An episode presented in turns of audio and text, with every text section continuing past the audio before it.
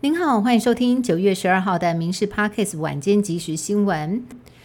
中选会在今天公布选举公报，明年大选大约有一千九百五十万人有投票权，其中手头族占了一百零二万。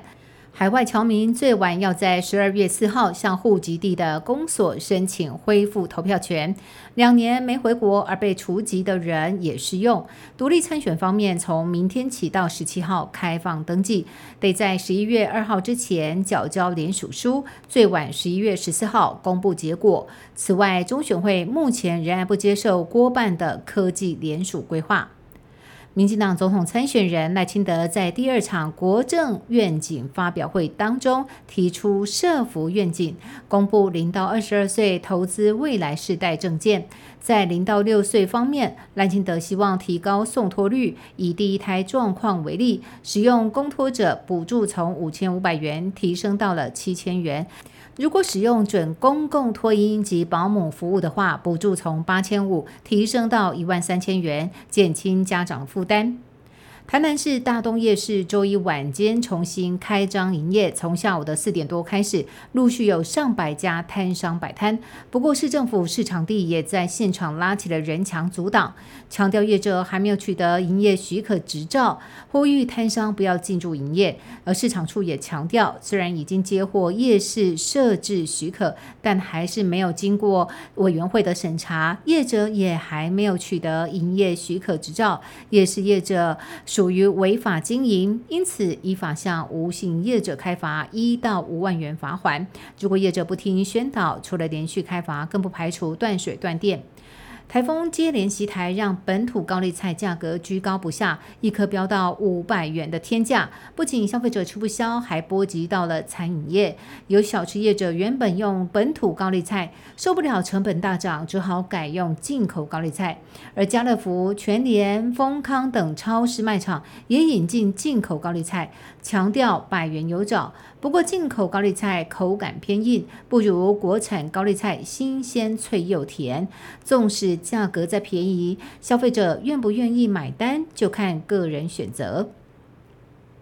大直民宅塌陷案。原本基泰答应要提拨一亿元到指定的专户，却被抓包是把钱从自己的 A 账户汇到了 B 账户，试图混淆视听。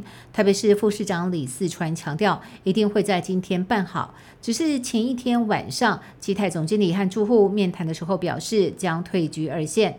李四川怒斥没有看过他们在第一线。另外，现在还爆出副董事长是前警政署副署长。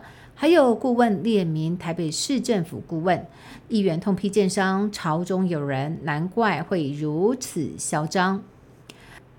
根据卫福部统计，女性终其一生每十个人当中就有一个人可能罹患乳癌，尤其乳癌发生高峰的四十五岁到六十九岁妇女，仍然有三成五从未接受过乳房 X 光摄影。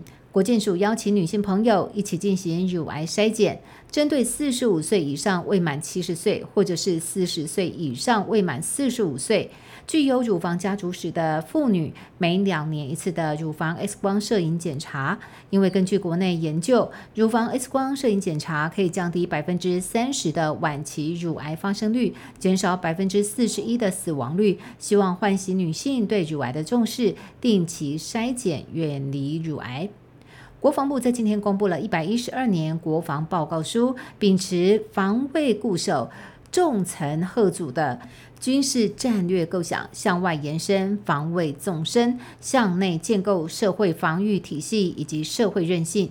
今年首度增加有声书以及国防小教室，强化民众国防知识。而国军除了针对敌方犯台行动弱点，完成不对称战力规划与筹建。